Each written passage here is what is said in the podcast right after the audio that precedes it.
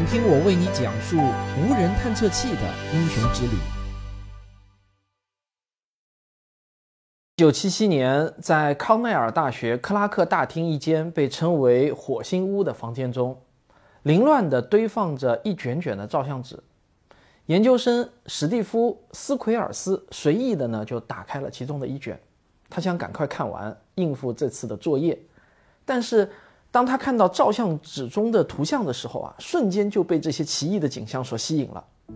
之后连续四个多小时啊，他都像着了魔一样，整个人都扑在了一张又一张的照片上。这是一些什么照片呢？他们是海盗号传回来的火星景观图像。多年以后啊，他还在回味这个改变他人生轨迹的一天。You know, it's been said many times that some of the most important scientific discoveries begin with the words. That's odd. You know, you see something totally unexpected and then you follow it.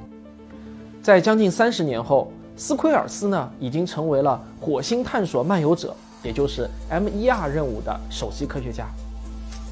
正是这一颗探测器对火星的探索，促成了另外一对孪生漫游器，也就是著名的勇气号和机遇号的诞生。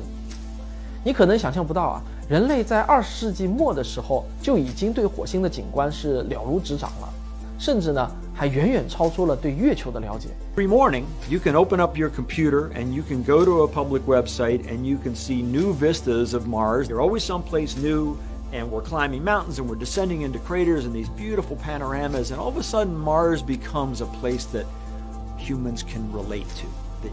当然啊，这些成就呢都归功于水手号、海盗号。 以及火星全球勘测者等航天器的努力，他们为我们拍下了详尽的火星图像。那么，人类对于火星的下一步期待是什么呢？那当然就是寻找生命了。NASA 在火星上寻找生命的重要战略就是追踪水。即使火星表面现在没有水，但过去仍然可能存在水，尤其是能够支持生命的水。而我们本期节目的主角——勇气号。和机遇号的任务也正是如此。让设计者大吃一惊的是啊，虽然预计寿命都只有九十天，但勇气号和机遇号啊都大大的突破了这个工作期限。他们像两个机器人地质学家，勇敢地穿行在险恶的火星地表，长达十多年。他们的探险故事的精彩程度远远超出了设计者最初的想象。他们探险的过程和遭遇也成为了传奇的一部分，为人们所津津乐道。二零零四年一月四日，在旅行了七个月、穿行了四点八亿公里之后，勇气号以一万九千二百公里的时速，也就是大约十六倍声速的速度，闯入了火星大气。随后而来的是恐怖六分钟，飞船迎面贴近火星上层空气，被迅速的加热，在离地面大约八公里的地方啊。它的降落伞张开，反推引擎启动，减慢了着陆器的下降速度。随后呢，有趣的画面出现了：勇气号的四面，每一面都弹出六个巨大的气囊，这些气囊是紧紧地包裹住了勇气号，就像是一串长成了三角粽子形状的巨大的葡萄。它撞向地面，又反弹起来，在落地反弹了十多次之后，勇气号终于在四百多米开外的地方停了下来。成功的着陆在了古谢夫环形山，在帕萨迪纳的控制室里啊，有两百多位科学家、工程师和 NASA 的官员们热烈地欢呼了起来。三周之后，机遇号在火星的另一边子午平原也成功的着陆了，它直接弹进了一个环形山，被科学家们开心地称为“一杆进洞”。这两个初来乍到的机器人地质学家即将开始他们的探险之旅。这真是一件让人激动万分的事情。在出发之前，我们先来看一下他们携带的装备都是些什么。如果你是一位野外地质学家，那么你身上最有用的啊，那肯定就是眼睛了。对于火星地质学家来说，那尤为如此，因为火星空气非常的稀薄，听觉和味觉啊都基本上用不上，视觉才是最为关键的感知途径。漫游器的眼睛就位于它的桅杆的顶部。像螃蟹的眼睛一样长长的伸了出来，离地面啊大约有一点五米。它可以三百六十度的旋转，两个相机可以互相配合形成立体图像。它们都拥有一千六百万像素，每个都只有二百五十克左右，可以轻松地放在我们的一只手掌上。对于地质学家来说啊，一双灵活有力的手臂也很重要。勇气号和机遇号都是独臂英雄，但这个手臂功能十分的强悍，它拥有一肘一腕和四种运动模式，并且每个拳中啊都握有一个小相机，就像地质学家手持放大镜一样。当然，趁手的锤子啊那也是必不可少的。他们的手臂上呢还配备了一个名叫 RAT 的设备，这个 RAT 啊是一种强有力的内嵌有钻石的岩石研磨器。即使面对是最坚硬的火山岩石，也可以在两小时的时间内磨出一个宽五厘米、深零点五厘米的洞。好，说完了手臂，我们再来说说它的腿。勇气号和机遇号都各有六个轮子，每个轮子都有独立的驱动装置，这就能够让它们灵活地应对火星的各种地形。要知道，对于一个远离家乡数百公里之外的昂贵的漫游器来说，最糟糕的情况啊，就是摔个四脚朝天了。一旦这种情况发生，他们很可能在瞬间就变成一堆动不了的废铁。或许啊，在你的想象中，NASA 的工程师可能会这样来操作火星漫游器：就是啊，他们的帽子一歪，突然从左向右，然后猛击操纵杆，因为这个火星漫游器在火星的沙丘上要歪倒了。这个想象呢是挺生动的，但真实情况啊远没有这么激烈。漫游器在平地上的最高速度呢是每秒五厘米左右，也就是一分钟它才能缓慢地挪动三米的样子。再加上避险软件要求漫游器每隔几秒就要停一次，所以啊，它们的速度呢就更慢了。那要是在地球上啊，蜗牛真的就比它们爬得还要快。就这样，准备就绪的勇气号和机遇号终于要以蜗牛的速度出发了。然而，接下来的旅程很快就让他们意识到。选择有多么重要？虽然勇气号和机遇号在硬件上的 DNA 都是相同的，但是它们所处的不同环境却给这两个漫游器带来了截然相反的不同命运。一个呢，相当于是给了糖，而另一个啊，相当于是给了当头一棒。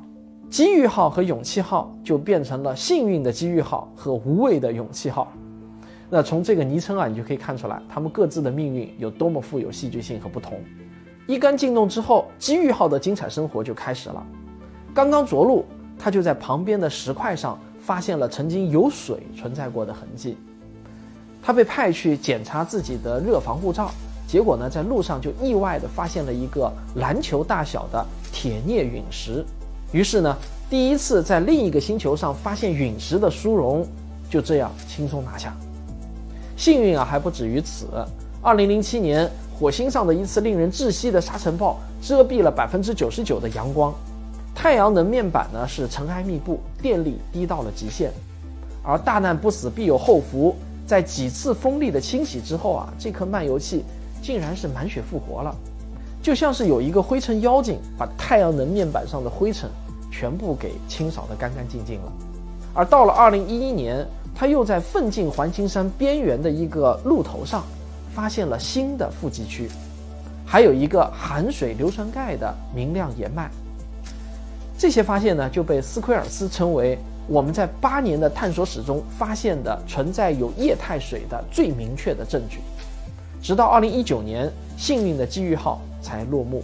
这时候，它已经在火星上整整工作了十五年。与机遇号比起来呢，勇气号的命运那就坎坷得多了。用句现在流行的话来说啊。就是讲起来都是泪。勇气号的第一次灾难在着陆之后不到三周的时间就发生了，它突然停止了与任务控制系统的对话，陷入到了重启死循环中。其实啊，也就是在重启的时候呢，发生了一个错误，这个过程呢不得不一次次的循环下去。幸好呢，最后发现了肇事者，原来呢是闪存的问题。经过仔细处理之后呢，终于科学家们解决了这个问题。软件出错之后，勇气号的硬件也出现了一些问题。一个经常出错的轮子给他带来了不少的麻烦。但是呢，任务还要执行，他只能坚强地爬上比自由女神像还要高的丈夫山，用自己的小锤子，也就是 RAT 继续的工作着。在钻探的过程中呢，连金刚钻头都给磨坏了。二零零六年才抵达火星两年的勇气号的前轮就完全无法工作了。从此之后。他就只能拖着那个没用的轮子，一瘸一拐地在泥土中前行。又过了三年，勇气号遭遇到了最致命的一次意外，在哥伦比亚山的山脚下，勇气号在穿过一个暗色的土层的时候啊，它的身体左侧呢陷入到了一种白色的松软的沙中，这是一种没有什么内聚力的硫酸铁。按理说啊，它困不住轮子，但事实上却是啊，勇气号真的就被困住了。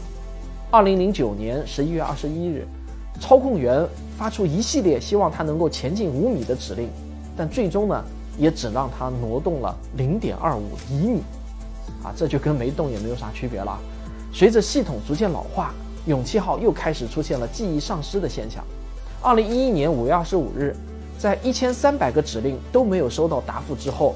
救援任务宣告结束，我们多病多灾的勇气号也终于能够彻底休息了。同样能休息的还有漫游器背后的操控员，其实啊，他们才是藏在幕后真正的火星地质学家。可能在你的想象中，漫游器的操控员啊，都是一些那种啊胡子拉碴不修边幅的科学家形象，但其实呢，正好相反。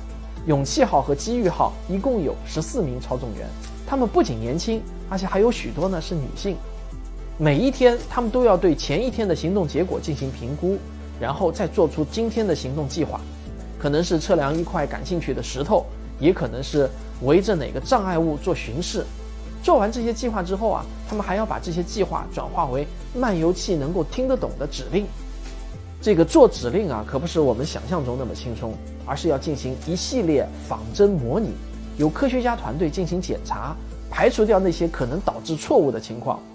指令清单要检查两遍之后才能发给漫游器，而且一定要非常的小心又谨慎，任何一个错误的代价都可能是极其巨大的，甚至可能是毁灭性的。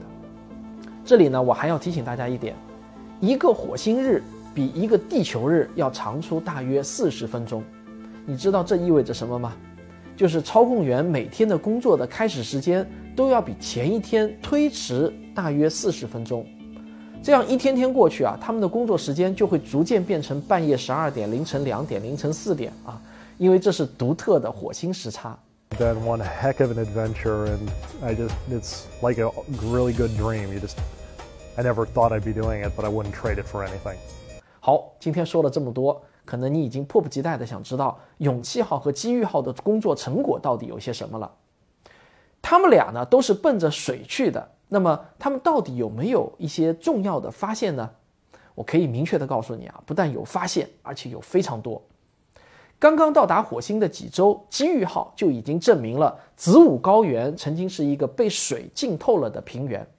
证据呢，就是一块从着陆点被抛出来的石头，它被称为酋长岩，包含了许多有关水的历史的信息。机遇号还找到了许多的小硬石球。这些小硬石球呢，就被称为蓝莓，它们有的散布于表面各处，有的呢聚集成岩。蓝莓由赤铁矿组成，这是一种在地球上需要有水的存在才能形成的富铁矿。后来，机遇号又发现了一种被称为黄甲铁矿的矿物，而在我们的地球上，也是只有在有酸性水存在的环境中，才能有这些矿物的出现。勇气号也取得了很多类似的发现。在一块名为克洛维斯的石块中，他发现了真铁矿，而这种矿物在我们的地球上也是只有在有水的环境中才能形成。勇气号还测量到一个土壤样品中盐的浓度非常高，那这也是存在水的间接证据。所有这些大大小小的证据综合起来，就使得远古火星表面曾经有水的观点变得非常有说服力。火星上曾经有水。这可能是一件听起来让人非常振奋的事情，但你可能不知道啊，这个发现对科学家们来说呢，还是挺头疼的，因为它带来了更多尚待解决的疑难问题。这是因为啊，火星表面在十亿年前温暖湿润的观点，还得不到气候模型和火星陨石证据的支持。不但得不到支持，似乎呢还互相矛盾。要知道，火星的引力很小，它维持不了非常浓厚的大气。而早期的太阳也比现在更暗，需要温室效应至少高到六十五到七十摄氏度，才有可能让火星的表面的水融化掉。而与此矛盾的是啊，虽然火星早期可能存在二氧化碳，但是这种大气浓度呢，也不太可能能够把温度提升到那种程度。所以说啊，火星的气候变化至今仍然是一个未解之谜。从一九六零年代末到一九七零年代初，登陆月球都是我们人类历史上最伟大的冒险故事。现在啊，仍然充满谜团的火星，成为了我们人类下一个伟大的登陆目标。这不只是科学家的目标，也是我们社会大众的热切期待。我国也在2020年7月成功的发射了天问一号火星探测器。现在啊，火星的热度那是与日俱增，它是唯一一个在近未来有可能印上人类足迹的太阳系大行星。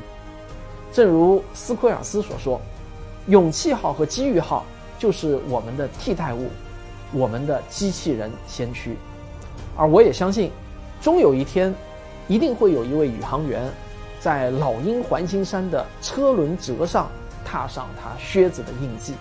而我更希望。那个印记上面有一面五星红旗。好，这就是本期的节目，咱们下期再见。